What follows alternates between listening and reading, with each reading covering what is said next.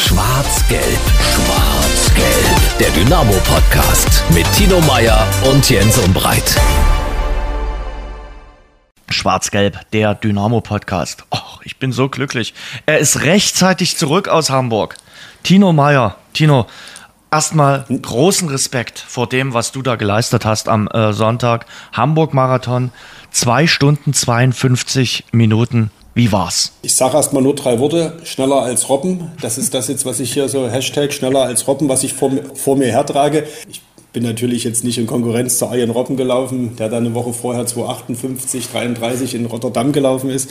Bin und bin schon mein eigenes Rennen und nur für mich gerannt. Und es ist jetzt zwei Tage her und emotional schwebt man schon so noch ein bisschen auf Folge 7. Runners High heißt das, glaube ich, so mhm. in der Fachsprache. Und ja, es wenn der Schmerz jetzt so langsam nachlässt und der Stolz bleibt, das ist ein schönes Gefühl. Wie lange hat man äh, dann Schmerzen und wo sind die besonders? Ich fühlte mich dann am Abend und auch am Tag danach eigentlich relativ gut. Ich war dann gestern Abend, also 36 Stunden danach, ziemlich müde und habe vor allen Dingen äh, wahnsinnig Muskelkater äh, im Oberschenkel, was sich besonders bemerkbar macht beim Treppen abwärts gehen. Hochsteigen ist gar nicht so das Thema, aber Treppen runtergehen ist kein gutes Gefühl. Es ist mehr so ein Runterfallen als ein Steigen. Wie hast du dich verwöhnt in Hamburg nach dem äh, Marathonlauf? Gab es irgendwas äh, Besonderes? Weitgehend unspektakulär, also klingt jetzt unspektakulär. Ähm, Matjes Salat. Äh, nee, schon Italiener und äh, ein herrliches Nudelgericht mit äh, Rinderstreifen und Spargel. Oh, Esse ich sehr gerne und klang von der Karte super, hat super geschmeckt. Dazu ein äh, alkoholfreies Hefeweizen, um die Speicher gleich wieder aufzufüllen, ne, sozusagen. Mhm. Und großes Eis danach. Welche Sorte? Vanille? Nö, es gab da was in der Karte. Da habe ich okay. dann gedacht, äh, irgendwo hier keine äh, italienische Variation oder ja. so ähnlich wie das hieß. Das hat ja heutzutage alles so Namen. Früher hatten wir gesagt, gemischtes Eis mit Früchten und Sahne. Diesmal hieß es irgendwie anders. Aber im Grunde war es das. Ich habe dann, weil ich das am liebsten esse, äh, vor allen Dingen viel Vanilleeis reinmachen lassen. Das war sehr lecker. Und mhm. äh, vor allen Dingen war es auch sehr sonnig, was man dann im Ziel dann auch genießen kann. Unterwegs ist das ja eher hinderlich als Marathonläufer, aber im Ziel war es dann herrlich. Wie würdest du diesen Hamburg-Marathon jetzt ranken? Also ähm, du bist ja nun schon einige Marathons gelaufen. Also es ist äh, auf jeden Fall eine, ein sehr stimmungsvoller äh, Städtemarathon. Ist auch sehr, sehr schön. Also es hatte also zwei, drei, vier emotionale Highlights hatte ich so unterwegs. Landungsbrücken, das, das war schon toll. Auch der Zieleinlauf äh, da am Messegelände. Messegelände klingt jetzt ein bisschen spröde, aber haben sie, haben sie sehr, sehr schön gemacht. Ist jetzt nicht mein Lieblingslauf, aber bleibt natürlich jetzt, mal sehen wie lange, mein bester Lauf und von daher hat er natürlich ein Stück weit immer einen Ehrenplatz. Ich mag Hamburg als Stadt ganz gerne, von daher hat da schon äh, vieles zusammengepasst. Ich glaube, Berlin ist einfach nochmal eine Nummer größer, aber Berlin jetzt mit Hamburg zu vergleichen wäre auch unfair. Nö, jeder Marathon äh, hat seine eigene Geschichte und auch der hatte seine eigenen jetzt wieder gehabt am Sonntag. Und ja, am Ende ist man irgendwie, also bin ich schon irgendwie froh, es wieder geschafft zu haben und kaum hast du das eine geschafft, da irgendwie ist es dann wahrscheinlich dann doch irgendwie wie, wie so im Sport. Da geistert dann schon das nächste Ziel so im Kopf rum, was man jetzt noch so alles machen könnte. Da kommt so. raus da, mit der Sprache. Nee, soweit bin ich ehrlicherweise noch nie okay. und will mich jetzt auch noch nie festlegen lassen. Ich habe mich ja im ersten Podcast sozusagen zum Jahresbeginn auf sozusagen Hamburg laut gesagt und hatte dann so das Gefühl, jetzt will ich nicht von Druck reden, aber man hat ja dann doch eine Erwartungshaltung irgendwo aufgebaut und will die ja dann irgendwo zumindest erstmal sich selbst erfüllen und war dann wirklich im Ziel sehr, sehr froh, dass das mit den 2,52 so geklappt hat. Hm. Was ich sagen kann, dass ich ziemlich sicher im Herbst schon den Marathon laufen werde noch und ich kann auch sagen, weil das einfach so in mir drin ist, dass ich den auch wieder schnell laufen will, aber mehr und wo und wie, da warten wir mal noch ab. Da lassen wir mal noch ein, ein paar Podcasts vergehen und lassen wir erstmal Dynamo aufsteigen. Sehr schön. Und du wirst es aber exklusiv hier bei uns verkünden. Das kann ich zusichern, auf jeden Fall. Wir freuen uns, apropos exklusiv, über unseren Exklusivpartner Radeberger. Es lohnt sich, also ich weiß ja nicht, wie Sie und ihr eine Flasche Bier, eine Flasche Radeberger aufmacht. Ich mache die auf und äh, gieße dann das Bier ein. Aber aktuell lohnt es sich auch mal unter den Kronkorken zu schauen, denn äh, es gibt zehn goldene Kronkorken im Wert von je 50.000 Euro. Und äh, diese Gewinnkronkorken sind am eingedruckten Gewinn inklusive Gewinncode erkennbar. Das ist dann wie Lottoschein sozusagen, ne? Zehn goldene Kronkorken im Wert von 50.000 Euro gibt es. Und wir starten jetzt rein, äh, Tino, in eine launige Runde mit einem Ex-Dynamo, mit einem sehr beliebten und prominenten Ex-Dynamo. Robert Koch ist heute bei uns zu Gast und wenn es jetzt in die entscheidende Saisonphase geht, wenn es um Relegation geht, glaube ich, können wir keinen besseren Gesprächspartner haben als Cory, der ja mit Dynamo 2011 damals ein bisschen vergleichbar, ne? Hinrunde verpatzt, dann schien das fast schon äh, es gewesen zu sein mit Aufstieg und dann mit dem sensationellen Endspurt inklusive Relegation den Aufstieg geschafft. Mal sehen, was er uns erzählt, wie präsent die Erinnerungen sind und wie er die Lage jetzt einschätzt.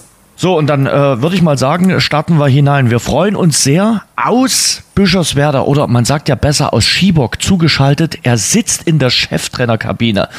Robert Koch, der Ex-Dynamo-Spieler. Robert, guten Tag. Servus Jens, ich grüße dich. Schön, dass du dabei bist. Wir wollen ausführlich mit dir über die Gegenwart, über Vergangenes äh, sprechen. Und äh, meine Herren, äh, Tino ist ja weiter bei uns an Bord. Ich würde mal mit äh, zwei Zitaten aus der Familie Hummels eröffnen, wobei Herr und Frau Hummels ja nicht mehr zusammen sind, soweit ich weiß. Ich erörtere nochmal das Thema Marathon. Tino ist ja am Sonntag den Hamburg-Marathon gelaufen. Die Zeit zwei Stunden, 52 Minuten und zwei Sekunden. Wobei, da gibt's eine Netto- und eine Bruttozeit, habe ich gelernt, äh, Tino. Äh, kommt bei der Nettozeit dann nochmal 19 Prozent Mehrwertsteuer drauf oder was hat's damit auf sich? Nee, nee, wir alle, die wir nicht Eliteläufer sind, starten ja dann etwas nach den Profis. Das ist in dem Fall dann die Nettozeit, also die Zeit, die für jeden eingestoppt wird. Die Bruttozeit ist die, äh, die der erste Läufer sozusagen braucht also mit Startschuss der, der Profis. Ja, aber mit der Zeit bist du für mich ein Eliteläufer. Und äh, Mats Hummels hat auf Arjen Robben gesagt, der ja zwei Stunden 58 und 33 Sekunden gelaufen ist, spinnt der Typ. Und das würde ich unisono auch zu Tino Meyer sagen. Äh, Cory, äh, wie sieht's denn mit deinen Lauffähigkeiten aus? Was war das Weiteste, was du gelaufen bist? Und äh, würdest du dir einen Marathon zutrauen? Also das Weiteste, was ich gelaufen bin, ähm, also ein schnelleres Joggen war wahrscheinlich mal ein Cooper-Test. Hm? Ähm, oder ansonsten im Spiel habe ich ja dann noch manchmal die 12 Kilometer Marke geknackt. Aber ein Marathon, nee. Also da habe ich äh, keine Lust drauf und da zölle ich auch größten Respekt an Tino. Hm. Würde ich auch sagen. Also wir haben es ja schon ein bisschen vorab äh, besprochen, aber das ist ja auch eine gigantische Zeit. Also du bist ja in jeder Kilometerzeit auch wirklich sehr solide geblieben, auch immer äh, gleich geblieben. Es gab ja keinen Ausreißer nach oben, Tino. Nee, das ist so ein bisschen das Erfolgsgeheimnis ja, glaube ich, auch, wenn man einen guten Marathon laufen will, dass man möglichst gleichmäßig läuft. Eigentlich sagt man ja sogar, soll man äh, den ersten Halbmarathon, also die ersten 21 Kilometer sogar etwas langsamer laufen und die zweite Hälfte dann etwas schneller. Das ist dann, wenn man es auf Dynamo überträgt, so ein bisschen, wenn man die Hinrunde verpatzt, da kann man, oder in der Hinrunde mal noch äh, so ein bisschen guckt, muss man in der Rückrunde dann umso schneller sein. Nee, äh, läuferisch ist das so ein bisschen das Erfolgsrezept, ist mir diesmal nicht gelungen, wobei, wie gesagt, am Ende steht die Zeit und äh, die passt auf jeden Fall. Und dann das zweite Zitat, das kommt von der Ex-Frau von äh, Mats Hummels und äh, die hat äh, jetzt aktuell gesagt zu Profifußballern, die sind sehr verwöhnt, weil die Vereine ihnen alles abnehmen und dann werden sie faul. Hat die Frau recht, Robert? Ich bin ja jetzt schon eine Weile raus aus dem Aber du kennst ja äh, Fußballer und Profifußballer und du warst selbst mal Profifußballer. Ja, ich weiß, ich weiß. Ähm, ein Stück weit hat sie auf jeden Fall recht, kann man Echt? schon so sagen. Ja, denke ich schon. Wenn ich jetzt als Beispiel meine aktive Zeit bei Dynamo sehe, hm. ähm, wir mussten uns da schon noch ein bisschen mehr drum kümmern. Wenn ich jetzt das neue äh, Nachwuchsleistungszentrum sehe, äh, da haben die Spieler schon ein bisschen andere Möglichkeiten. Und wenn ich da nur vom Essen rede, hm. Ne, oder wir waren jetzt bei RB Leipzig uns das mal alles angucken. Also das ist schon, da wäre ich auch gerne wieder Profi, sagen wir es mal so. Haderst du ein bisschen mit dir und äh, der Zeit, dass du äh, vielleicht der frühen Geburt wegen äh, zu früh Fußballer gewesen bist oder sagst du, war alles gut? Nee, alles gut. Also ich hätte zwar natürlich gern noch zwei, drei Jahre länger gespielt, mhm. aktiv, aber gut, war aufgrund der Verletzung dann halt nicht möglich und von daher, nee, nee, ich, ich weine da keiner Träne nach. Wie verfolgst du denn deinen Ex-Verein Dynamo Dresden? Ja, jetzt wieder intensiver. Der Kontakt äh, mit, mit Stefan ist ja da, Kutschke. Und äh, drückt natürlich alle Daumen, dass das äh, reicht dieses Jahr. Wird eine schwere Geburt. Selbst wenn es in der Relegation geht, müssen wir mal gucken. Der Knaller wäre natürlich dann gegen Hansa. Der Nächste, der das Aber, erzählt. Ja, ja, ich weiß, ich weiß. Ähm, ja, ich glaube, die nächsten zwei Spiele sind nochmal entscheidend. Hm. Ähm, und dann hoffe ich einfach auch, dass die Spiele gegen Oldenburg und Meppen dann vielleicht nicht mehr von so großer Bedeutung für die Vereine sind. Mhm. Also dass die vielleicht schon abgestiegen sind. Ähm, weil Dynamo hat sich ja letztendlich oder zumindest auch jetzt in der Rückrunde gegen die vermeintlich leichten Gegner ja auch ein bisschen schwerer getan. Da hat er recht. Mhm. Und von daher, das Duell gegen Zwickau ist natürlich richtig doof aufgrund der Fanfreundschaft, aber du, am Ende muss ja trotzdem jeder Verein äh, auf sich selber schauen. Wir starten mal mit dem Samstag. Tino war schon zur Vorbereitung in Hamburg. Du hattest Spiel, Cory, und trotzdem, ihr beide werdet sicherlich mitbekommen haben, was da hier in Dresden abging. Also ich muss ganz ehrlich sagen, ich hatte mehrfach äh, Gänsehaut. Bei mir war Gänsehaut-Alarm diese Choreos gigantisch beeindruckend, sensationell, utopisch, weiß gar nicht, welche Steigerungsform man da finden soll. Was sagt ihr zu diesen Bildern, die euch da erreicht haben? Ich denke mal, auch eure sozialen äh, Netzwerke wurden damit äh, regelrecht überflutet. Tino. Ja, auf jeden Fall. Du hast gesagt, ich war äh, Samstag dann schon in Hamburg und habe mir das Spiel im, im Fernsehen angeschaut. Und wenn man dann praktisch aber mal im Handy in den WhatsApp-Status guckt, äh, die ersten zehn äh, sind Videomitschnitte aus dem Stadion gewesen. Ist auch ganz interessant, äh, wo die Leute da so sitzen. Da kriegt man auch einen guten Einblick. Darüber unterhält man sich ja nicht, wo sitzt du im Stadion, aber das ist dann auch immer ganz gut zu sehen, wie der Blickwinkel auf den K-Block war.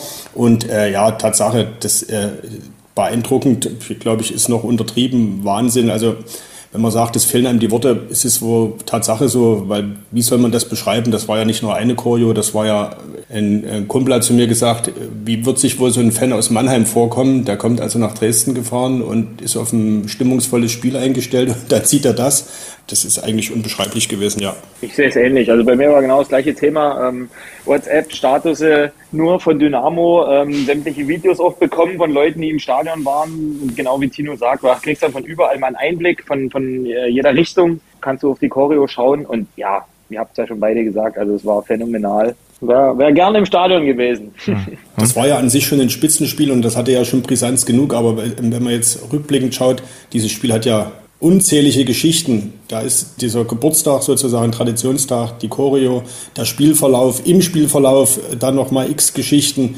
Die Markus Anfang ist, ist gesperrt und schaut von der Tribüne zu Geschichte. Dann könnte man auf seinen Assistenten gucken, Florian Junge, der das ja dann auch äh, super gemacht hat, Stefan Kutschke und also es ist wirklich, danach musste man erstmal die Gedanken ordnen und dann kommt ja noch dazu, dass ja nicht nur Dynamo gewonnen hat, sondern die Konkurrenz auch ein bisschen für Dynamo gespielt hat. Das war dann, ist dann nochmal eine extra Geschichte gewesen. Kino und genau darüber wollen wir jetzt äh, sprechen. Wir werden uns ausführlich nochmal dem äh, Samstag widmen und natürlich auch nochmal beginnend bei der Choreo, hören wir rein, was die Beteiligten, also die, die unten auf dem Rasen oder neben dem Rasen standen oder auf der Tribüne saßen, dazu gesagt haben. Eigentlich denkt man, äh, dass nicht mehr kommen kann bei dem Verein, bei diesen Fans, aber irgendwie äh, ich glaube, hier gibt es äh, nach oben keine Grenzen. Also unfassbar, was da auf den Rängen passiert ist. Das ist Gänsehaut. Ja, also das ist, das ist, das ist Wahnsinn. Da wird man mit eingebunden, okay, dass man eine Fahne raustragen soll mit 70 Jahren. Ich weiß nicht, wann man irgendwo das letzte Mal mit einer Fahne, es war glaube ich noch im alten Stadion, wo Leute mit Fahne einliefen. Unfassbar, ist phänomenal. Also es hat nichts mit dritter Liga zu tun, das muss man ehrlicherweise einfach sagen. Diese Liebe des, der Fans zum Verein und zu dieser Stadt, das ist schon was Besonderes, das zu spüren und dann auch eben in so einer Art zu sehen und auch äh, ja, in diese Ausgiebigkeit dann äh, in drei Varianten, sowohl Wende, Choreo als auch nochmal eine Choreo in der 53. Minute. War Wahnsinn, muss ich auch ehrlicherweise sagen. Also schon beeindruckend, was unsere, unsere Fans da machen. Ich habe Gänsehaut dann am Körper, wenn ich das sehe, weil das einfach was Besonderes ist. Also alle unisono haben äh, diese Koyos äh, begeisternd aufgenommen und es muss natürlich auch für die Spieler nochmal was äh, ganz Besonderes gewesen äh, sein. Und ich glaube, dieser 22. April 2023, der findet einen festen Platz in äh, der Chronik, weil es nicht nur aufgrund des Spiels, sondern eben aufgrund der Koyos ein ganz besonderer Spieltag gewesen ist. Und wenn man sich überlegt, das ist seit Monaten geplant worden, äh, was dann am Samstag sichtbar geworden ist, also diese wunderbaren Choreografien, die auch die Kraft des Vereins symbolisiert haben. Und man muss auch sagen, Tino, es war ja eine Werbebotschaft auch für die Stadt, für Dresden. Denn äh, die Bilder, die gingen ja nicht nur deutschlandweit raus, die guckten sich auch Fußballfans in Florenz, Sao Paulo oder Kapstadt an. Und die fragen sich, wo gibt es denn diese verrückten Fans? Das ist schon so, deswegen kann man sich eigentlich äh, nach vorne blickend nur wünschen, dass auch diese Verzahnung, ich glaube, äh, im Leitbild, das ja in den letzten Wochen auch von Seiten Dynamos öfters mal zitiert wurde, gibt es ja auch einen Satz, der heißt, äh, Dynamo ist Dresden, Dresden ist Dynamo oder andersrum.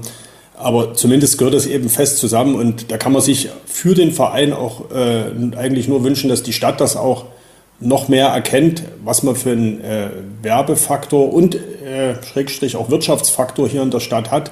Und da kann man sich eigentlich nur wünschen, dass da die Zusammenarbeit auch ein bisschen besser funktioniert und dass man nicht am Ende nur immer dem Verein den schwarzen Peter zuschiebt, hier, ihr müsst mal, ihr bewegt ihr euch mal, sondern da würde ich mir wünschen, dass die Stadt äh, da auch mal, sage ich mal, mehr auf den Verein zugeht und vielleicht das eine oder andere auch ermöglicht, unterstützt, dass es eben, Dresden ist eben eine Dynamo-Stadt und nicht nur eine Kulturstadt. Cory, siehst du ähnlich, oder? Also, weil man, man, man merkt ja auch jetzt wieder an den äh, Zuschauerzahlen.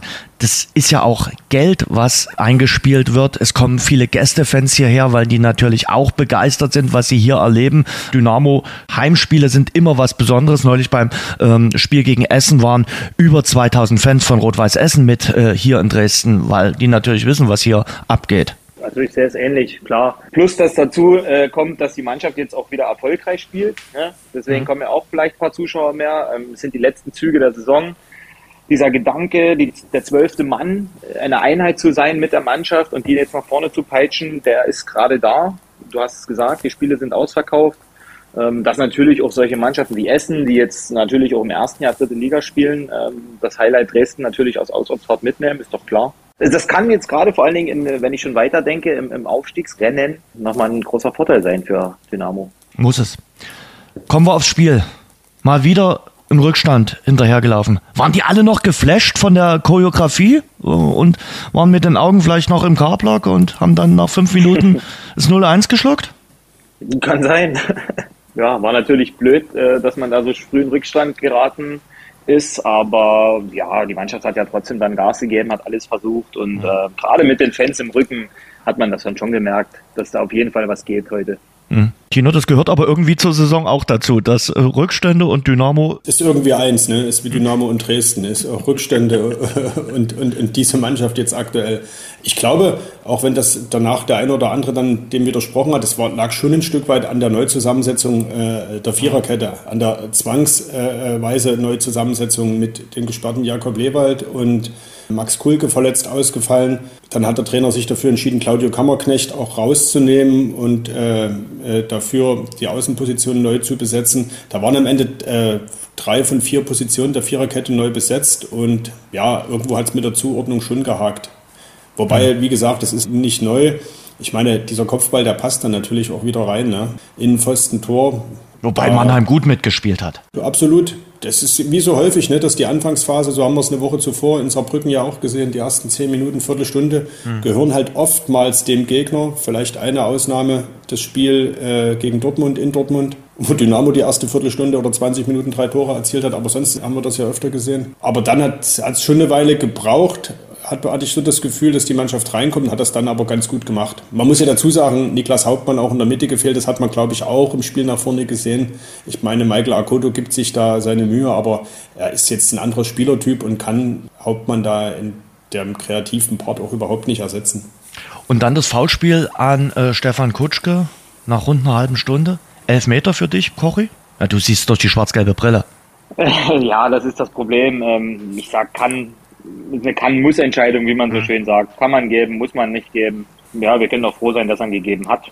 Und von daher, dass Ausland das Ding dann reinhaut. Ist doch gut. Arslan hat das äh, super souverän äh, reingehauen. Also da muss man wirklich sagen, äh, auch als Elfmeterschütze in dem Moment äh, sehr, sehr stabil. Ja. Führungs ja. Führungsspieler eben, ne? Da kommt es dann drauf an, dass du da zum Punkt gehst. Diesmal blieb er, er ja auch nur übrig, weil Stefan mhm. Kutschke zu dem Zeitpunkt ja auch draußen stand. Aber ich glaube, er hätte trotzdem auch geschossen, weil ja der gefaulte Spieler soll ja nicht äh, selbst schießen, oder Cory? Gilt das immer noch? Naja, wenn ich, ja, wenn ich da aus, äh, aus, aus Insider-Info rausgeben darf, die beiden haben sich das ausgemacht, dass Arslan die äh, zukünftigen Elfmeter schießen wird, ähm, weil es bei ihm ja schon um die Torjägerkanone geht.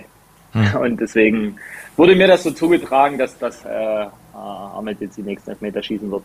Ja, ist dann äh, Stefan Kutschke auch Kumpel und sagt, hey, klar, wenn du die Krone kriegen kannst, äh, dann gönn ich dir. Ja. Und er hat ja aber sein Tor dann auch gemacht in der zweiten Halbzeit. Es war so wichtig. Und ganz ehrlich, nimm uns mal mit. Du kennst äh, Stefan sehr gut. Das war doch für den am Samstag wie Jugendweihe, Geburtstag, Weihnachten und Ostern auf einen Tag. Er schießt das Tor vor dem K-Block. Es ist das Tor zum 2 zu 1. Es ist das Spiel rund um den 70. Geburtstag und er kann mit seinen Fans dann jubeln und alles rauslassen. Ja, also genauso wie du es jetzt gesagt hast, ist es gewesen. Ähm, wie so ein kleines Drehbuch, das ganze Spiel mit dem ganzen Drumherum, ähm, dass er dann das entscheidende Tor macht, passt dann, ist das i-Tüpfelchen. Ähm, ich gönne es ihm natürlich vom Herzen. Hm. Ähm, dann auch noch vorm K-Block auf der Seite. Ja, war schon, hat schon alles gepasst am Samstag, ne? Hm dass es auch danach am Ende auch so geblieben ist, weil hinten raus wurde es ja doch, doch nochmal ein bisschen spannend. Aber gut, Fußball ist ein Ergebnissport. Ne? Ich hau was ins Phrasenschwein. Von daher, das ist das, was zählt. Und vor allen Dingen jetzt in der Phase. Er hatte eine Menge Adrenalin im Körper, der Kollege Kutschke. Das kann ich ja sagen. Auch nach dem Spiel noch, äh, ohne zu viel zu verraten. Also, der wollte. Der wollte wirklich und der hatte ja schon, Tino, nach Saarbrücken eine Menge Wut im Bauch ob dieser Niederlage eben in Saarbrücken. Ja, in Saarbrücken, klar, war er schon deutlich angefressen und der bringt es halt eben auch so herrlich rüber, so äh, in, in Gesprächen mit uns Journalisten, dass man auch das Gefühl hat, das ist jetzt nie nur dahergesprochen, hier, wir müssen eine Reaktion zeigen, sondern dem sieht man an, dem, das, dem hört man an und dann sieht man es auch auf dem Platz, dass da eine Reaktion kommen soll und dann, dann kommt die halt äh, ja. oftmals auch. Von daher das äh, echte Energie und Willensleistung. Er sagt ja selber auch von sich, dass das so ein bisschen die Attribute sind, die ihn auch auszeichnen und groß gemacht haben und stark gemacht haben und so weit gebracht haben. Äh, er ist eben nicht jetzt der Techniker, der durch die Nachwuchsleistungszentren gegangen ist, sondern eben diesen anderen Weg und macht aber da ganz viel äh, mit seiner Mentalität äh, ganz viele andere äh, Punkte wett. Und ich glaube, Cory hat es gesagt, in der Phase jetzt ist das fast noch wichtiger als eine filigrane Annahme oder ein Außenrisspass über 30 Meter. Ich habe schon so den Eindruck, Cory, dass die jetzt wirklich auch wieder so der verschworene Haufen sind. Elf Freunde müsst ihr sein, das Motto gilt sicherlich nicht mehr, aber die Chemie in der Kabine stimmt. Ja, also da habe ich äh, natürlich keinen äh, keinen Einfluss, beziehungsweise weiß ich da nicht so viel. Ähm, aber das, was man so jetzt mitkriegt, ist schon, glaube ich, ein, anderes Feeling oder anderes, mhm. anderes Gefüge in der Außendarstellung als jetzt beispielsweise in der Hinrunde. Ja, mhm. Klar, viele neue Leute, mussten nicht alle kennenlernen.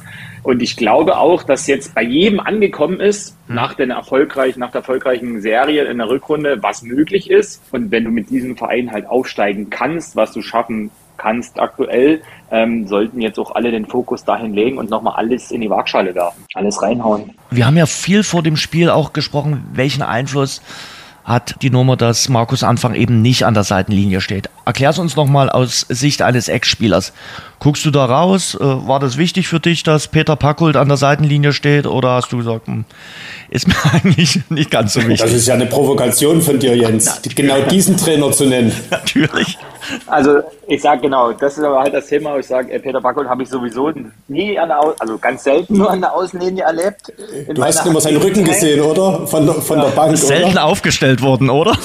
genau, so von der Tribüne konnte ich ihn beobachten. Ähm, also ich muss sagen, mit, mit äh, Ralf Lose hatte ich schon auch auf dem Platz immer mal wieder engeren Kontakt. Mhm. Klar, ich war Außenbahnspieler zu der Zeit, äh, das ging halt dann immer bloß in einer Halbzeit. Aber man muss ja auch sagen, dass wenn du in einem, in einem vollen Stadion die Leute von außen ja auch ganz schwer nur hören kannst. Hm. Ne, ist ja Gestikulieren und Zeichensprache und man pfiff, okay, ähm, aber die, die klaren Dinge, die besprichst du dann in der Halbzeitpause. Ist auch, weil du ja vom Kopf her im Spiel drin bist, viel Adrenalin hast. Ich meine, ich selbst merke es ja jetzt in Bischofswerda, wir spielen Oberliga vor 200, 300 Zuschauern. Aber das, was am Ende ankommt beim Spieler, ist eher noch in der Kabine zwei, drei klare Sachen hm. in der Halbzeitpause, als du, wenn du dann während des Spiels reinschreist die ganze Zeit vor dem Spiel ist er ja dann trotzdem drin gewesen zur Ansprache. Und ich, ob Halbzeitpause weiß ich jetzt nicht. Nee, durfte er nicht. Der ist dort oben, ja, ich sag mal, so 40 Minuten vor dem Spiel auf die äh, Pressetribüne gekommen. Dann hatte der dort oben einen Sicherheitsmann, der sich so ein bisschen um ihn gekümmert hat,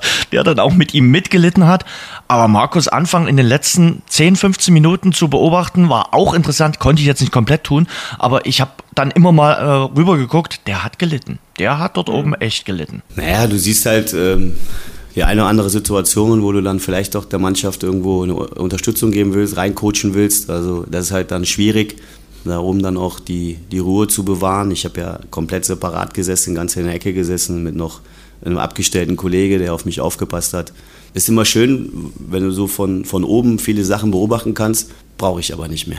Wie ist es für dich jetzt, Cory, so? Äh, so lange bist du ja auch noch nicht raus an der Seitenlinie. Hast du für dich so den Abstand jetzt so hingekriegt oder würdest du am liebsten 67 Minuten zum Cheftrainer sagen, komm, jetzt bring mich doch nochmal? Genau, ähm, klar, das geht immer. Nee, man hat die Lust, ne? Also ich trainiere ja ab und zu Ich sage mal, zwei, drei eine Ecke spiele ich schon nochmal mit, ähm, aber fürs Spiel reicht es dann auch doch nicht mehr aufgrund auch der fehlenden Schnelligkeit und so weiter und so fort. Was ich aber immer wieder feststelle, ist, ähm, den Vorteil haben wir bei zwei, 300 Zuschauern, dass wenn ich reinrufe, es ja auch schon mal gehört wird. Hm. Äh, und ein großes Thema in den unteren Ligen oder im Vergleich zu einer höheren Liga ist dann auch immer Thema Spielintelligenz der einzelnen Spieler, ne? Situationen zu erkennen, äh, zu antizipieren, was könnte jetzt als nächstes kommen, wo ich mich dann selber manchmal wieder ärgere und sage, hättest es doch mal, du wusstest doch, dass der Ball jetzt dorthin kommt, warum hast du deinem Spieler nicht Bescheid gesagt, weil der es in dem Moment vielleicht nicht gesehen hat. Ähm, und das ist dann für mich auch ein großer Punkt, wo ich für mich selber als Trainer ähm, arbeiten muss, um zu sagen, du kannst noch mehr coachen aktiv auf dem Platz dass das dann in der zweiten, dritten Liga im vollen Haus nicht mehr geht. Ähm, ja, aber dann sind die Spieler ja hoffentlich auch besser und spielintelligenter. Aber dass ich jetzt nochmal aktiv werde, ähm, nee, die Zeit ist vorbei. Wir wollen noch später ein bisschen über Bischofswerda sprechen, über die Situation in der Oberliga. Lasst uns mal Dynamo weiter behandeln.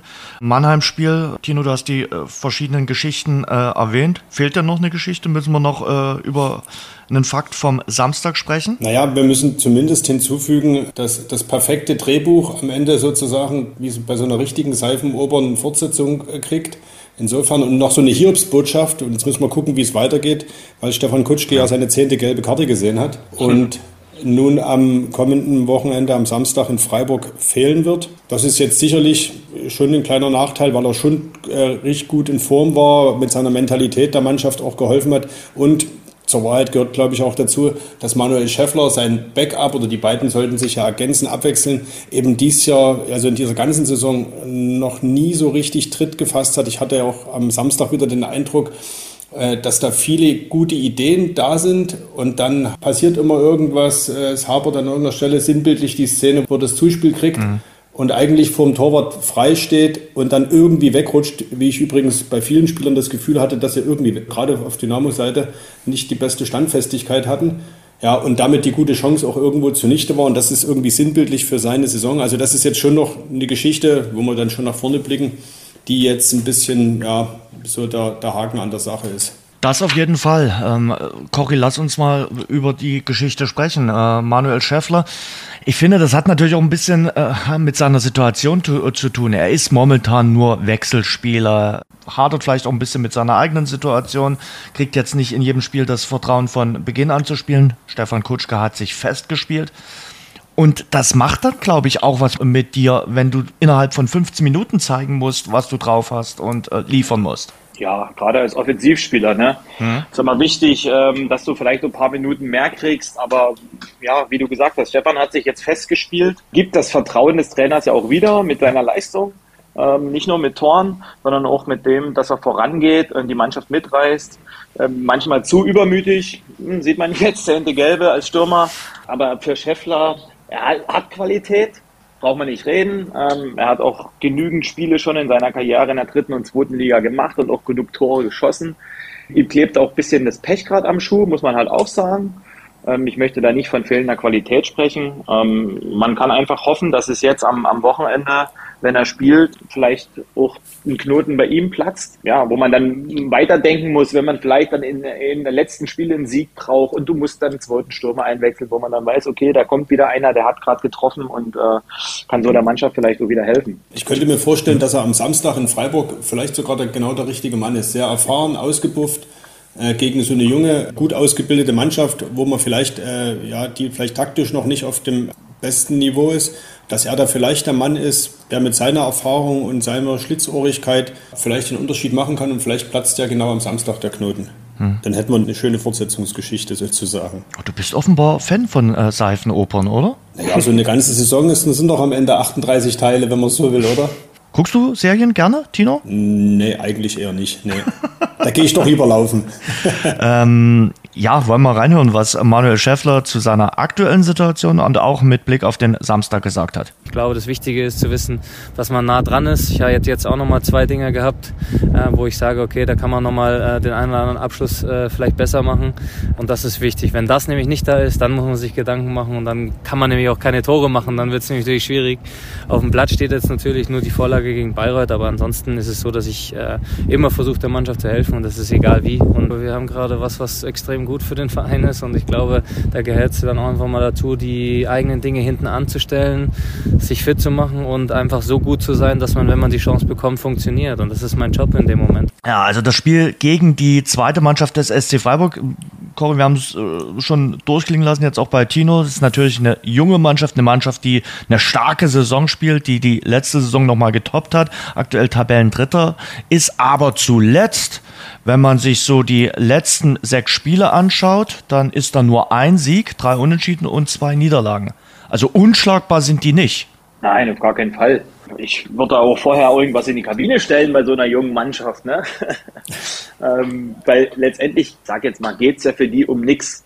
Ne? Die werden ihre Prämie bekommen, ähm, das ist das Thema. Die wollen sich zeigen, ähm, um eventuell, na klar, gegen so einen Gegner auch eine gute Leistung zu bringen, jeder Einzelne, wo dann vielleicht Dynamo sagt, Mensch, für die nächste Saison haben wir da einen von Freiburg. Ähm, mhm.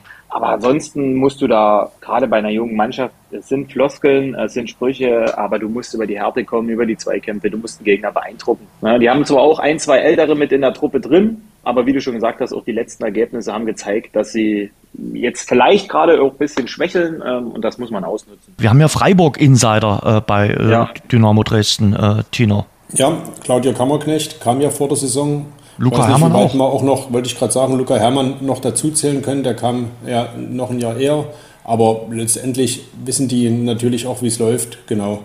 Und waren ja bis vergangene Saison, vor vergangene Saison ja in der gleichen Situation wie jetzt ihre Ex-Mitspieler dass sie sich als junge Spieler beweisen wollten. Bei Claudio Kammerknecht und eben auch Luca Hermann hat es eben auch geklappt. Ne? Sind dann entdeckt und verpflichtet worden. Mhm. Claudio Kammerknecht spielt ja auch eine starke Spielzeit, war ein bisschen am äh, letzten Samstag so ein äh, Opfer seiner Polyvalenz, wie es immer so schön heißt, weil er so vielseitig ist. Äh, wollte ihn äh, Markus anfangen auf der Bank belassen, weil er eben noch einen Spieler brauchte, der vielleicht vielseitig äh, auf unterschiedlichen Positionen einsetzbar gewesen wäre. Letztendlich geht es ums Team und wenn der Trainer der Überzeugung ist, dass das dass dem Team am meisten hilft und ich kann es auch verstehen, dass er halt über 90 Minuten denken muss, dann äh, bin ich da auch ein Teamplayer und, und stecke da mein eigenes Ego ein bisschen zurück und tue das für die Mannschaft gerne und letztendlich hat es ja auch so funktioniert. Ich hatte es mir vom Fernseher halt auch so überlegt, gerade auf den Außenpositionen, hat ja äh, äh, Dynamo immer wieder mal variiert, wobei der Trainer ja immer anmerkt, dass es nichts mit der Qualität der Spieler zu tun hat, sondern eher er guckt, welcher Außenverteidiger passt zu welcher Spielweise, vielleicht auch zu welchem Gegner. Und dann dachte ich, ist das jetzt eine neue Variation mit Becker auf Außen wieder. Dass er Ehlers in, in äh, im Zentrum spielt, das hätte ich mir fast gedacht, weil Ehlers war auch irgendwo dran. Hat dann am Anfang ein bisschen gebraucht, hat dann aber, fand ich, ein, ein, ein gutes Spiel gemacht auch ein, ein energisches Spiel. Hat ja immer versucht, das Spiel in der ersten Halbzeit da anzutreiben mit seinen Sololäufen aus der eigenen Abwehr über die Mitte. Ich glaube, das, das, das war schon ordentlich. Auf der Position hat Dynamo halt ein kleines Luxusproblem, das muss man so sagen, dass man drei, vier echt gute Innenverteidiger hat. Wie fallen dir denn die Kochnachfolger quasi auf deinen Positionen? Ähm, na, Conte, äh, Superspieler, kommt halt aktuell ein bisschen wenig bei rum ne? wenn man so schön sagt, er hat viele, viele 1-1-Situationen, sucht immer wieder äh, mit seinem Tempo natürlich ein überdurchschnittlicher Spieler in der Liga, der auch den Unterschied ausmachen kann. Aber wie gesagt, im Moment kommt da ein bisschen zu wenig rum. Ansonsten Meier, Becker, für mich grundsolide Spieler, auch wenn die eher mal ein bisschen weiter hinten spielen. Ich habe mich gefreut, dass das Max Kulke jetzt in den letzten äh, Spielen immer häufiger zum Einsatz gekommen ist, weil er auch äh, aus meiner Region kommt. Borkowski, ja, ist jetzt äh, keiner, der mich vom Hocker haut, muss ich ganz ehrlich sagen. Aber weiß natürlich auch, wo das Tor steht. Hm. Ne, zieht auch gerne mal zum Tor, ein bisschen eigensinnig, aber ja, das brauchst du auch. Also von daher ist schon, schon alles gut. Dynamo hat letztendlich, kann man ja schon sagen, dass sie mit in der Top-Kader in der hm. dritten Liga einfach haben und deswegen auch jetzt, Gott sei Dank, zu Recht da oben stehen. Radeberger öffnen kann so klingen. Mm. Aber auch so. Oh yeah! Jetzt mit etwas Glück 50.000 Euro gewinnen. Einfach Radeberger öffnen und unter den Kronkorken schauen. Die Aktionsflaschen Radeberger Pilsner und alkoholfrei gibt es ab sofort im Handel. Alle Infos unter radeberger.de. Zwei Personalien will ich noch äh, ansprechen, weil natürlich am Wochenende die Meldung aufploppten. Personalie Nummer eins ist Tim Knipping, Bild berichtet. Er wird seinen Vertrag wahrscheinlich nicht verlängern. Tino. Muss man wahrscheinlich abwarten. Ich meine, am Ende, so habe ich es am Samstag im Fernsehen auch gehört, hat äh, der Kollege vom MDR das so beschrieben, dass es wohl am Ende abhängig ist von der Liga, dass Tim Knipping wohl sehr gerne zweite Liga spielen möchte. Und keine Ahnung, ob das am Ende mit Braunschweig äh, überhaupt der Fall wäre. Das ist ja auch noch nicht so sicher. Vermutlich wird es so kommen. Und dann hängt es wahrscheinlich auch ein bisschen von Dynamo ab. A, schafft es Dynamo nur mit dem Aufstieg oder nicht? Und B, will Dynamo überhaupt mit Tim Knipping verlängern? Auch da bin ich mir nicht bis ins Letzte sicher, ob das überhaupt das Ansinnen ist oder ob man sich am Ende nicht in die Augen guckt, die Hand gibt und sagt, waren schöne Jahre und jetzt suchen wir mal uns eine neue Herausforderung. Also Dynamo neuen Innenverteidiger und Knipping neuen Verein. Und Christian Walter, das ist ja auch eine spannende Personalie. Wir hatten ihn neulich noch im äh, Interview hier bei uns im Podcast. Da hat er mir ganz ehrlich nicht den Eindruck gemacht, als würden sich die Wege trennen. Hast du einen anderen Eindruck? Nö, ehrlicherweise auch nicht.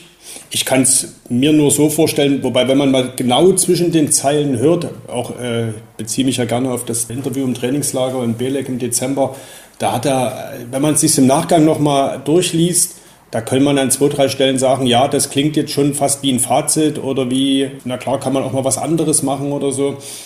Lässt sich ja, die Worte fielen mir dann wieder ein, die er selbst benutzt hat. Im Rückblick ist immer alles sehr, sehr einfach bewertbar.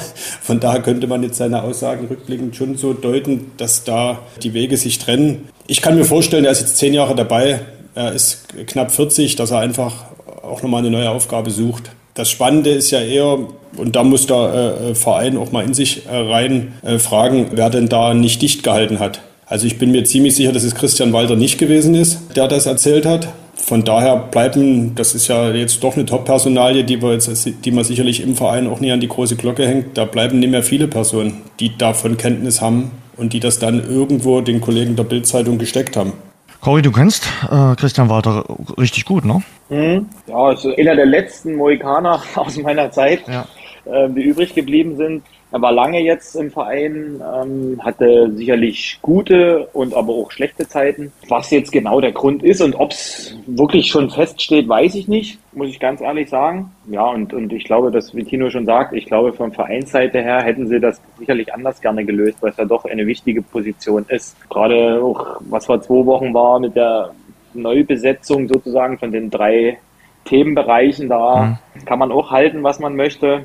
Ja, und von deswegen, ähm, wenn es so sein sollte, wäre es schade. Aber natürlich kann man auch Christian Walter vielleicht auf der anderen Seite mal verstehen, wenn er vielleicht ein Angebot hat, von woanders mal einfach mal was Neues zu machen. Warum nicht? Klar, mit 40 macht man sich viele Gedanken. Genau, und, und bei Tim Knipping ähm, bin ich auch eher der Meinung, dass der Verein vielleicht gar nicht mehr will. Ihr müsst ja auch bedenken, Tim Knipping wollte, ich glaube, im Sommer oder dann im Winter auch schon den Verein verlassen, weil er ja nicht gespielt hatte. Ne? Er ist schon ein bisschen älter, hat immer mit Verletzungen zu kämpfen. Zwar Kapitän jetzt der Mannschaft, aber wie sagt man denn so schön, Reisende soll man nicht aufhalten. Und da gebe ich Tino recht, wenn er sagt, dann sollte man sich vielleicht so nach der Saison die Hand reichen und sagen, gut, danke, dass du da warst. Vielleicht klappt es mit einem Aufstieg, dann gehst du in eine Chronik mit ein. Und wenn es halt nicht ist, dann ja, findet man einen anderen Spieler. Apropos Cory, da findet man einen anderen Spieler. Da bringe ich mal einen Namen ins Spiel, wo ich ja weiß, dass du, dass ihr zumindest eine gemeinsame Vergangenheit und auch eine gemeinsame Leidenszeit bei Dynamo hattet. Stichwort Peter Packhult. Ich meine Toni Leistner. Der kommt ja, der, der, wird ja, ihr habt ja viele Spiele gemeinsam sozusagen von draußen euch ansehen müssen unter Peter Packhult. Er wurde ja jetzt dann sofort genannt. Er verlängert seinen Vertrag nicht in, in, in Belgien, ist dann sozusagen im Sommer ablösefrei. Hast du was gehört? Kannst du uns Insider-Tipps, in, Infos geben? Kein Kommentar. Ich würde sagen, ah. Toni Leistner sollte auf jeden Fall erstmal äh, ein Praktikum bei einem Umzugsunternehmen machen. Ich habe gestern seine Story bei Instagram gesehen. Also wie er sein Auto vollgepackt hatte, äh, was von Belgien dann erstmal nach Köln gefahren ist. Also da würde jeder Umzugsunternehmer, ich hoffe, er hört es jetzt nicht, sagen, fünf Sätzen. Also da alles reingepackt. Es war ein Wahnsinn. Es war wirklich ein Wahnsinn. Na Jens, wir könnten ja sagen, am Umzug nach Dresden soll es nicht scheitern, da würden wir dann auch Fachleute schicken, irgendwie nach Köln oder so. Ne? Auf also jeden Fall, da schicken wir jemanden vorbei. Das ist, ist, ist finde ich, eine, eine spannende Frage. Ne? Der Toni ist ja nur auch schon ein paar Jahre älter, aber könnt ihr mir vorstellen, wenn Dynamo aufsteigt und aus den Fehlern von vor zwei Jahren gelernt hat, wo man gesagt hat, man geht mit der jungen Mannschaft oder lässt die Mannschaft im Kern zusammen, äh, dass man jetzt sagt, nee, wir holen uns schon einen erfahrenen Mann dazu, Wäre jetzt auch in Richtung Mentalität neben Stefan Kutschke auch noch jemand, der den Verein kennt, der die Stadt kennt, der weiß, wie die Leute, wie der Verein hier tickt. Könnte ich mir so oder so gut vorstellen, auch in der dritten Liga, wenn sie jetzt nicht aufsteigen. Ich, also ich sag's, äh, klar, kein Kommentar, ähm, darf nichts ausplaudern, aber ich würde es mir natürlich auch wünschen. Leister hatte schon immer mal gesagt, er könnte sich in der Zukunft oder sein Karriereende auch in Dresden vorstellen.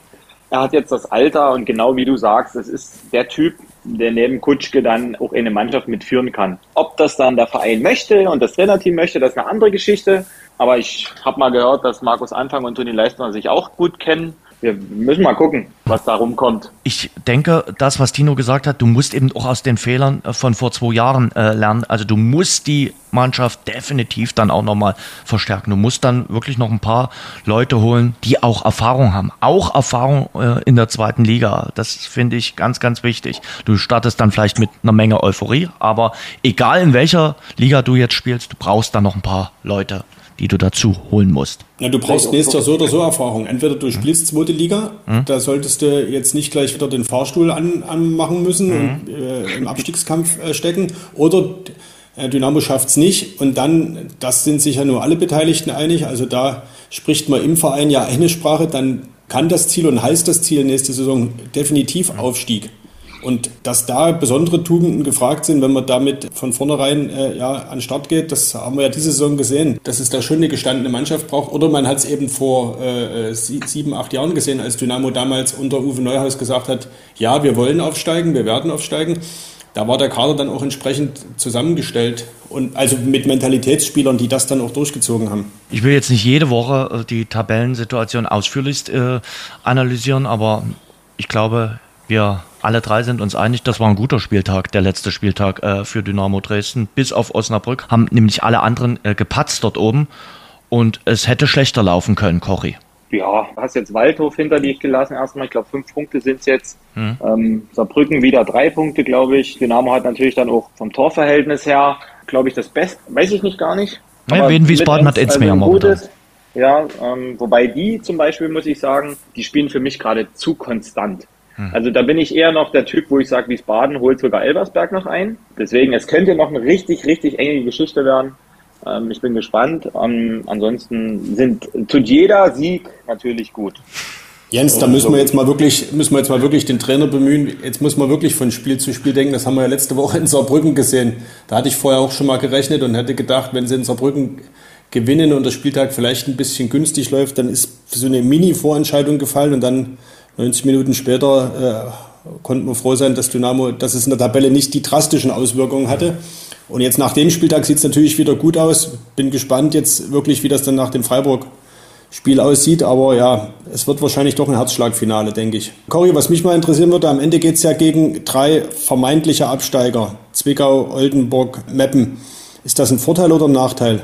Ja, das hatte ich schon mal gesagt. Ähm, es sind ja jetzt noch zwei Spiele, bevor wir gegen die spielen. Ja glaube, Zwickau und Meppen, also vor allen Dingen Zwickau, ne, bei aller Sympathie auch äh, gegenüber den Zwickauern, dort sieht es ganz schön düster aus. Sie haben sieben Punkte Rückstand. Ich glaube nicht, dass die das noch packen. Meppen genau das Ähnliche. Und da muss ich mal so rumdenken, wenn nach den zwei Spielen jetzt Zwickau und Meppen und vielleicht auch Oldenburg schon abgestiegen sind, muss es ein Vorteil sein, weil der Gegner ist gebrochen. Klar wollen die auch ihre Prämie noch machen, aber ich glaube schon, dass du dann gerade in den ersten Viertelstunde, 20 Minuten den Gegner so hart attackieren und bekämpfen musst, dass der Gegner keine Lust einfach mehr hat. Fragen wir dich gleich mal, weil du Zwickau angesprochen hast äh, zum Sonntag. Das war nun aktuell auch überall äh, zu lesen, zu sehen, zu hören. Nikolas Winter, der Schiedsrichter, hat die Partie in Zwickau abgebrochen gegen Rot-Weiß Essen, weil er Bier ins Gesicht geschüttet bekommen hat äh, beim Gang in die Halbzeitpause. Für Zwickau kommt momentan irgendwie alles zusammen für deinen Ex-Verein, oder?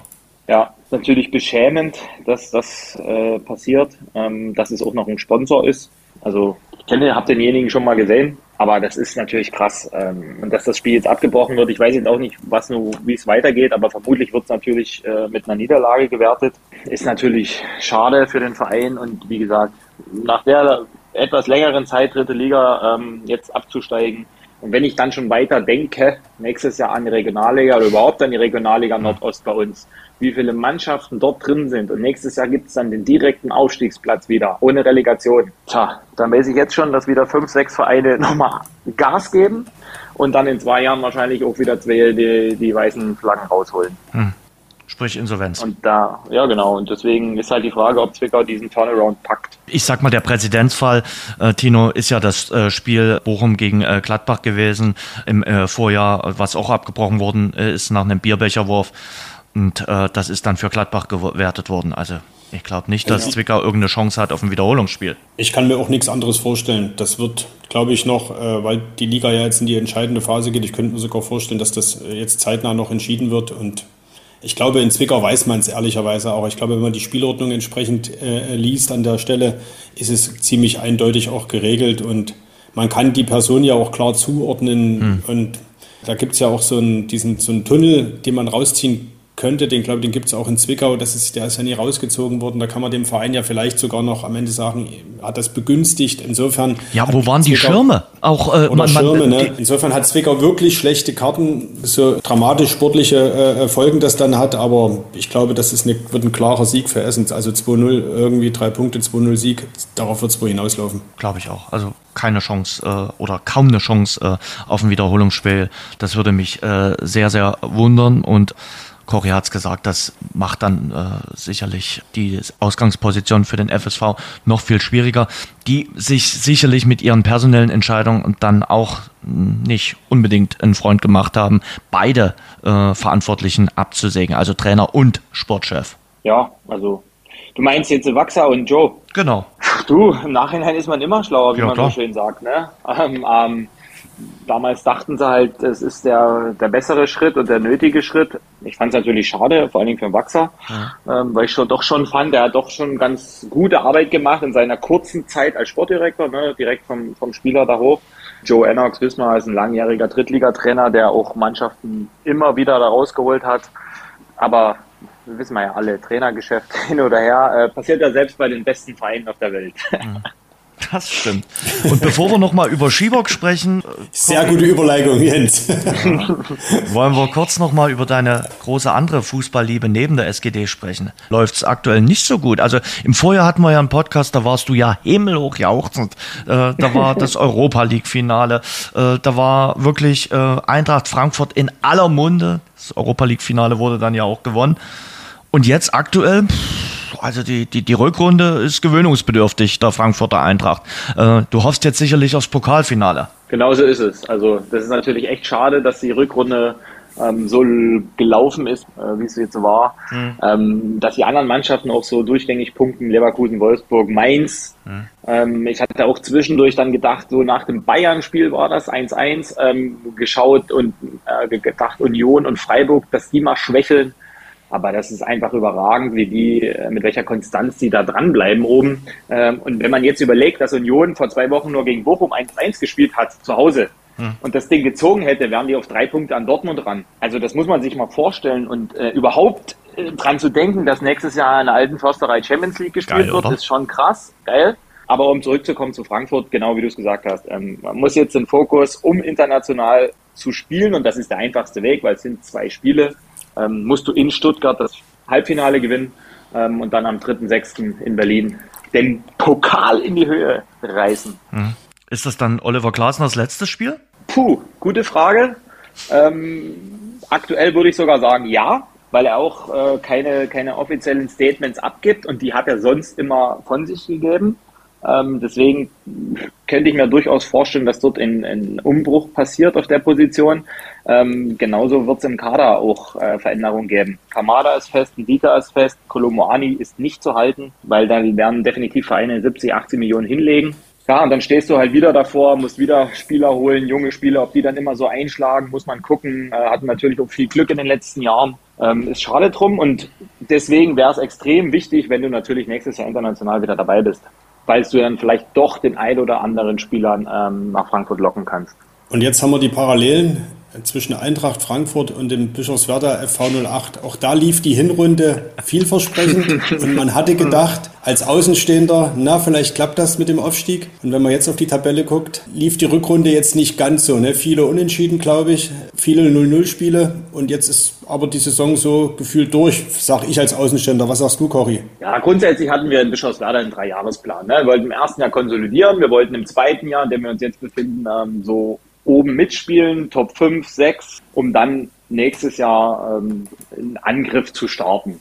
Ähm, die Hinrunde lief sehr, sehr gut. Ne? Wir waren Herbstmeister, wenn man das eine Nachholespiel mitrechnet. Wir haben Herbstmeister gewesen, hatten ein sehr gutes Trainingslager wieder in der Türkei und sind dann zurückgekommen und haben dann eine Serie gehabt von sechs Spielen und fünf Niederlagen und dann war der Zug halt weg. Bitter, extrem bittere Spiele dabei gewesen, die du nicht verlieren darfst aber es ist halt so gewesen und jetzt, ja, haben wir uns dann, sage ich mal, gestrafft wieder, haben auch den Fokus ein bisschen mehr auf die Defensive gelegt, äh, weil wir gesagt haben, wir kriegen auch einfach zu einfache Gegentore ähm, und von daher die letzten sieben Spiele nicht mehr verloren. Klar, vier Unentschieden, drei Siege, aber die Oberliga-Tabelle ist extrem eng. Wir sind froh, dass wir jetzt auf Platz vier stehen. Wir haben jetzt nächste Woche das Derby gegen Bautzen und anschließend gleich noch gegen Neugersdorf. Ähm, was jetzt nochmal so zwei Highlight-Spiele für uns sind. Und dann denke ich auch, dass wir dann die nötigen Punkte noch holen, um, ich sag mal, dem Abstiegskampf dann äh, aus dem Weg zu gehen und eher mit ein bisschen nach oben noch zu gucken und Top 5 sozusagen zu festigen. Zählt das vor Neugarsdorf und vor allen Dingen vor Bautzen zu landen? Ja. Rein imagemäßig und auch so ein bisschen ja. vom Prestige? Klares Ziel vor der Saison gewesen. Oberlausitz-Meister. Das sieht ja richtig gut aus. Wobei Bautzen eine richtig starke Rückrunde spielt. Neugersdorf ist abgestiegen äh, quasi, also da geht nichts mehr. Aber dass wir mal Parallelen zwischen äh, Schiebock und Frankfurt äh, am Main finden, hätte ich auch nicht gedacht. Aber was mir aufgefallen ist, der Kollege Tino Meyer hatte mir das neulich auch gesagt, ihr habt ja äh, zu Ostern zwei Spiele innerhalb von zwei Tagen von 48 Stunden gehabt. Wie ging das ja, denn? Wir waren die Mannschaft mit den meisten Nachholespielen, ähm, davon fünf zu Hause, weil das Wetter äh, im Januar, Februar, März in Bischofswerda eine absolute Vollkatastrophe war. Und ja, dann war halt zu Ostern das Thema, eigentlich Donnerstag, Montag, aber wir hatten Westerhausen und mhm. die konnten unter der Woche halt nicht fahren, weil das sind halt dreieinhalb Stunden aus dem Harz. Und da mussten wir halt in den sauren Apfel beißen und haben halt Samstag, Montag gespielt. Wahnsinn, oder? Das ist äh, ambitioniert. Also für Fußball ambitioniert. In anderen Sportarten gang und gäbe, aber ich sag mal, im Fußball nicht ja, gewöhnlich. Das hat man ja jetzt dann. Also dann war, kam ja danach noch wieder eine englische Woche. Mhm. Ähm, und die Jungs waren jetzt am Samstag nach dem Spiel in Rudolstadt. Jetzt war es ja auch so warm noch gewesen. Die waren einfach durch. Also sowohl mental als auch körperlich. Ähm, da waren einige, die haben die letzten vier, fünf Spiele auch 90 äh, spielen müssen, einfach da ist, haben wir jetzt auch gesagt, jetzt machen wir einfach mal ein bisschen frei und ein bisschen locker wieder und Fokus aufs Wochenende. Das macht der FC Bayern ja auch gerade so. Mal drei Tage frei und dann Fokus aufs Wochenende. Aber dort genau. eher aus anderen Gründen. Ja, ja. Hörerfragen. Hörerfragen sind reingekommen und da würde ich dir noch ein paar stellen, äh, Cory. Erste Frage natürlich, welche Erinnerung, welche Momente gehen dir an den Aufstieg 2011 durch den Kopf? Ja, Osnabrück, ist ja klar. also einerseits noch das Spiel in Babelsberg, mhm. was ich immer noch so ja. wieder sage. Ähm, Freitagabend in Babelsberg, nach dem Spiel alle bedrückt, weil wir dort in der Nachspielzeit äh, den Ausgleich gekommen haben. und Ralf Lose kommt nachher in die Kabine und sagt, Männer, Kopf hoch. Ähm, die anderen müssen auch alle erstmal spielen und nächsten Tag haben alle verloren.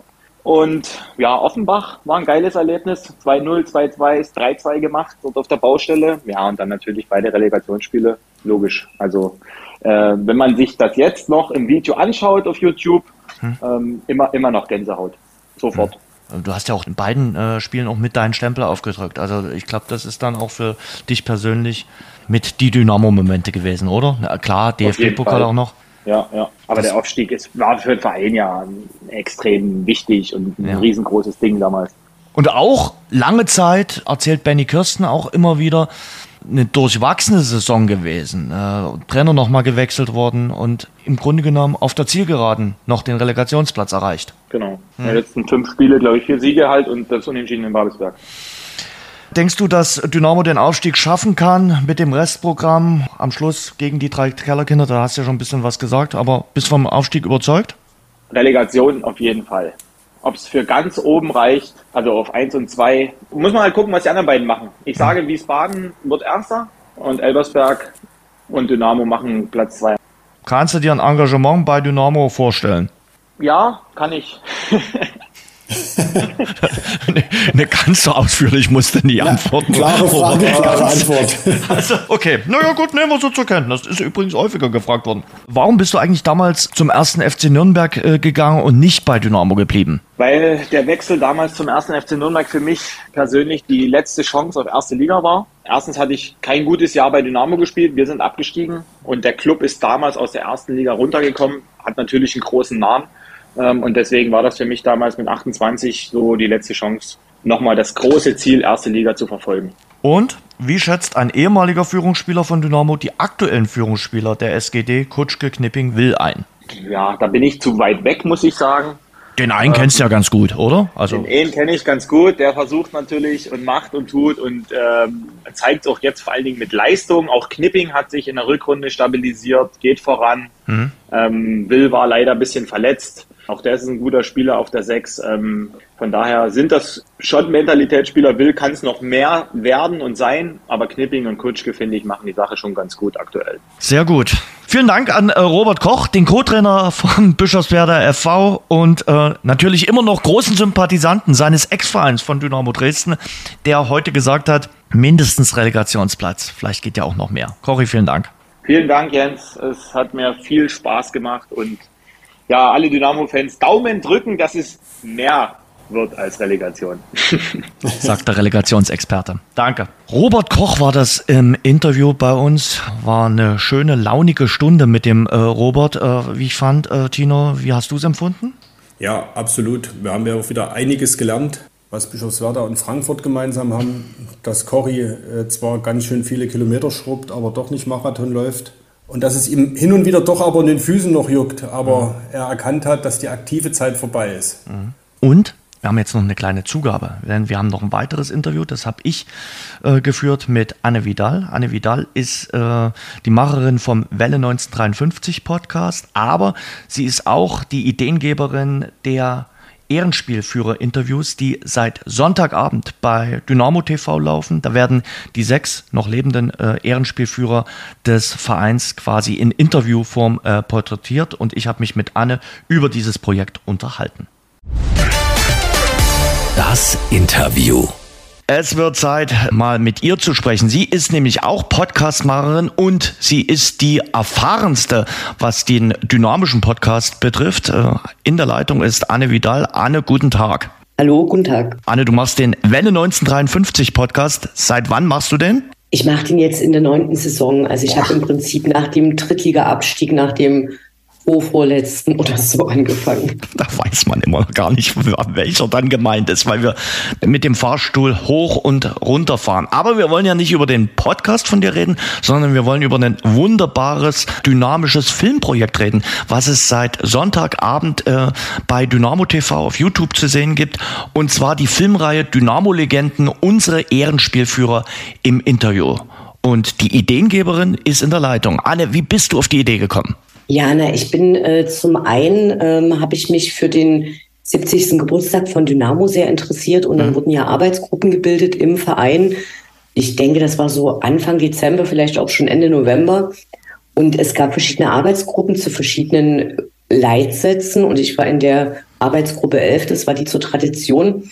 Und dort hatten wir uns relativ schnell überlegt, dass wir tatsächlich Fangeschichten in den Vordergrund stellen wollen, weil ja jeder bei Tradition immer an die großen Fußballerzeiten denkt. Und dann bin ich aber kurz vor Weihnachten so drauf gekommen, dass ich mich gefragt habe, was passiert eigentlich mit den Ehrenspielführern?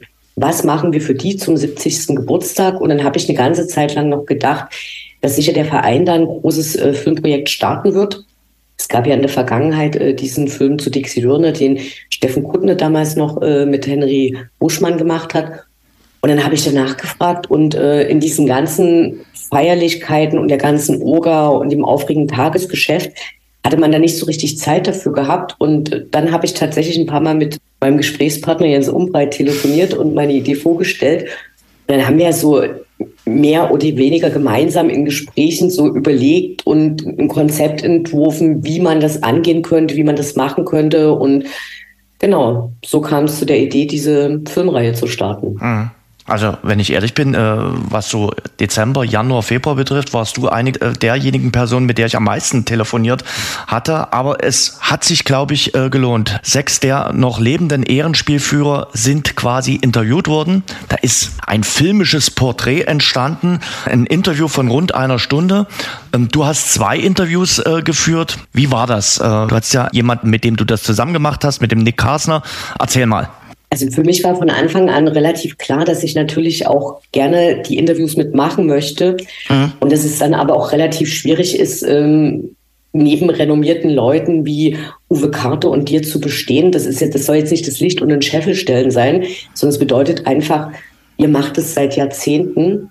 Da ist eine ganz andere Erfahrung dabei und ich kannte den Nick Kassner übers Internet. Der macht den sehr renommierten Podcast Türfehler Podcast. Türfehler mhm. heißt der. Und äh, da geht es viel um Fußballgeschichte und äh, Historie. Und er hatte dann auch tatsächlich kurz vorher ein Interview mit äh, Tomale gemacht. Mhm. Dem früheren Trainer von Lok Leipzig. Genau, wo wir witzigerweise hinterher gelernt haben, dass es damals bei Dynamo tatsächlich überlegt wurde, holt man Dieter Riedel oder diesen Tomale und ist es dann damals Dieter Riedel geworden. Mhm. Und ich hatte Nick Kassner gefragt, weil ich mich da eben nicht allein hinsetzen wollte, sondern dachte, Fußballhistorie ist jetzt auch nicht so mein allererstes Interesse immer gewesen. Also in meiner Sendung geht es ja viel um Fan-Themen, um Polizeigesetze, um den Verein, um aktuelle Entwicklungen und ich dachte, zwei sind besser als eine alleine und dann habe ich es eben mit ihm zusammen gemacht. Und wie für mich die Interviews waren, aufregend. Hm. Aufregend. Also es war äh, viel Recherche, viel Lesen, also Sachen, wo äh, du oder Uwe Karte sich hinsetzen und sagen, wir sprechen jetzt über das Spiel am 12. August 1978, da muss ich natürlich erstmal ganz andere Vorarbeit leisten.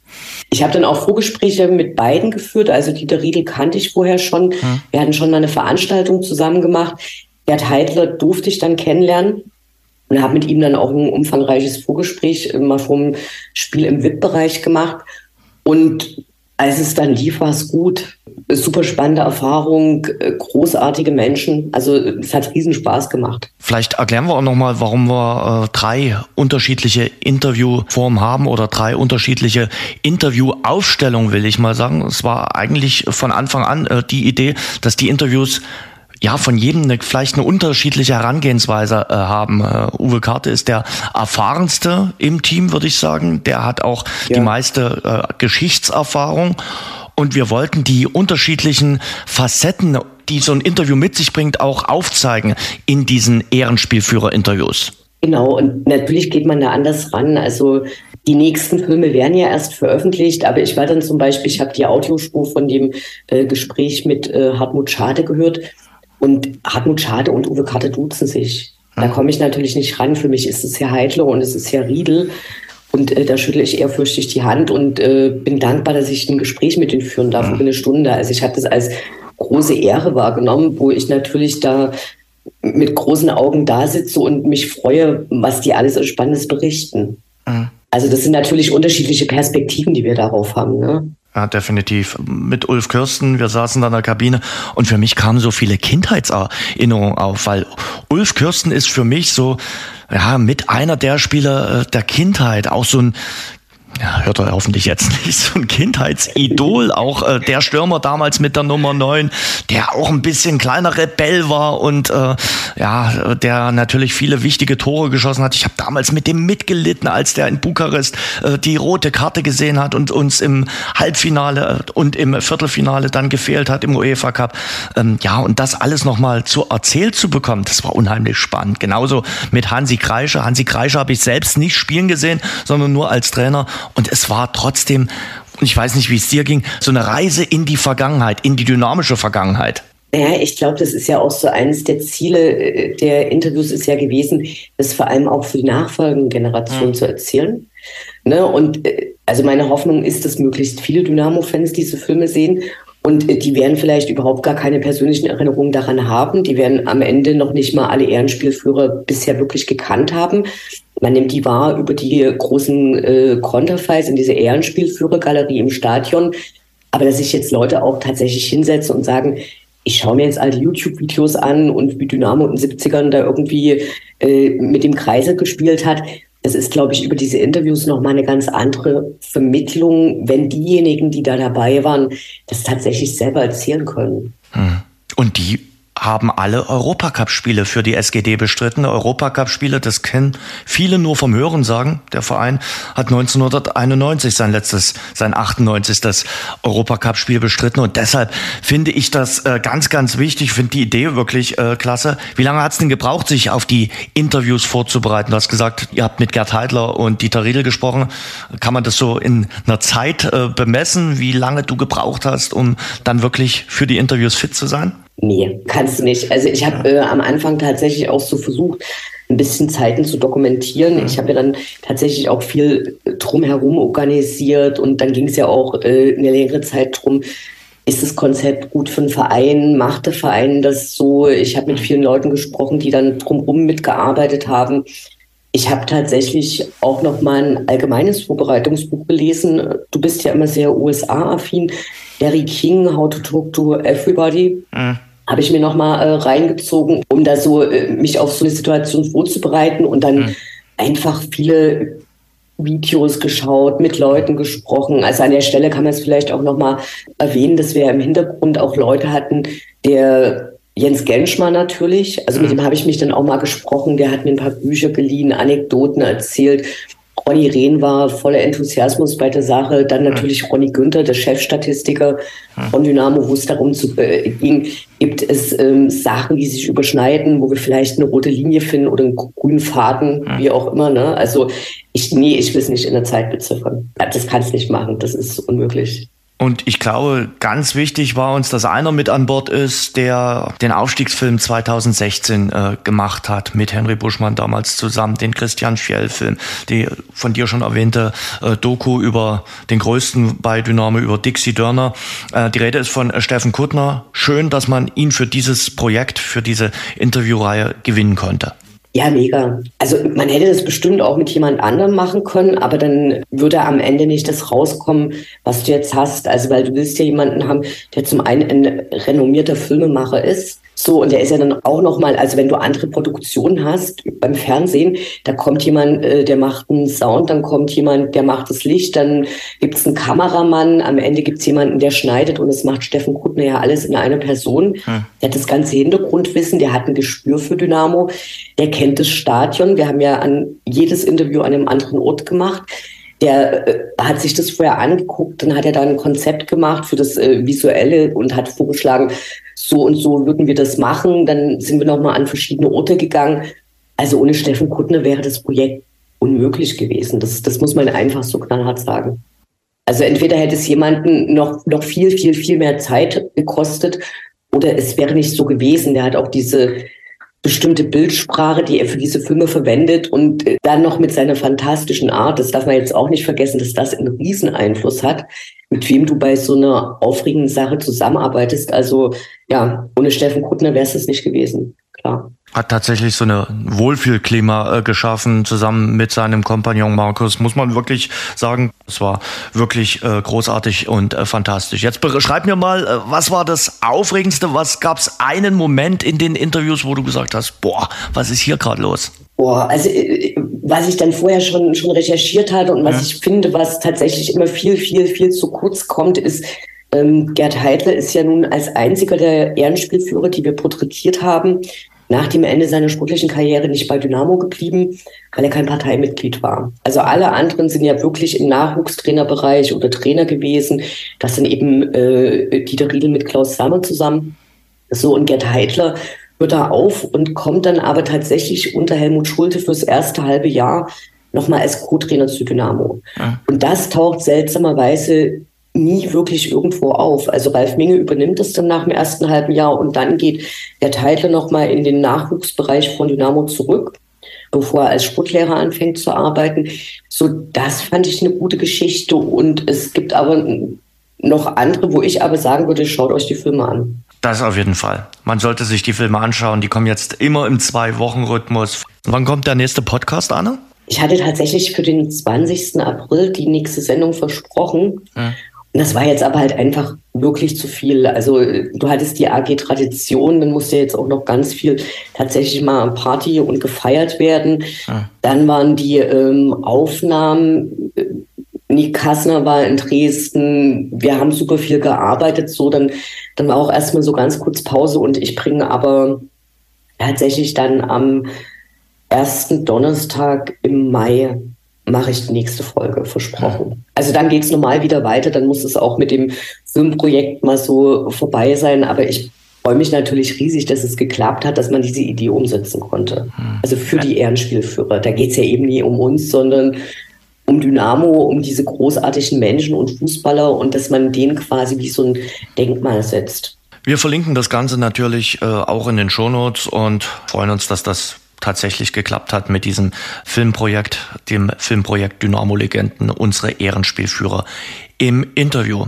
Danke dir, Anne, hat großen Spaß gemacht. Vielen Dank, Jens. So, Tino, das war die heutige Runde von Schwarz-Gelb, der Dynamo-Podcast. Vielen Dank erstmal noch an unseren Exklusivpartner, an Radeberger. Denkt dran, es gibt auch zum Spiel bei der zweiten Mannschaft des SC Freiburg wieder den Spieltagstipp von Radeberger. Alle Infos dazu auf radeberger.de. Tino, dir wünsche ich eine gute Woche. Ich denke mal, du wirst trotzdem jetzt erstmal ein bisschen weniger laufen oder geht es diese Woche dann schon wieder ans Eingemachte? Nee, nee, nee, nee. Jetzt schon ein bisschen Luft dran lassen. Mhm.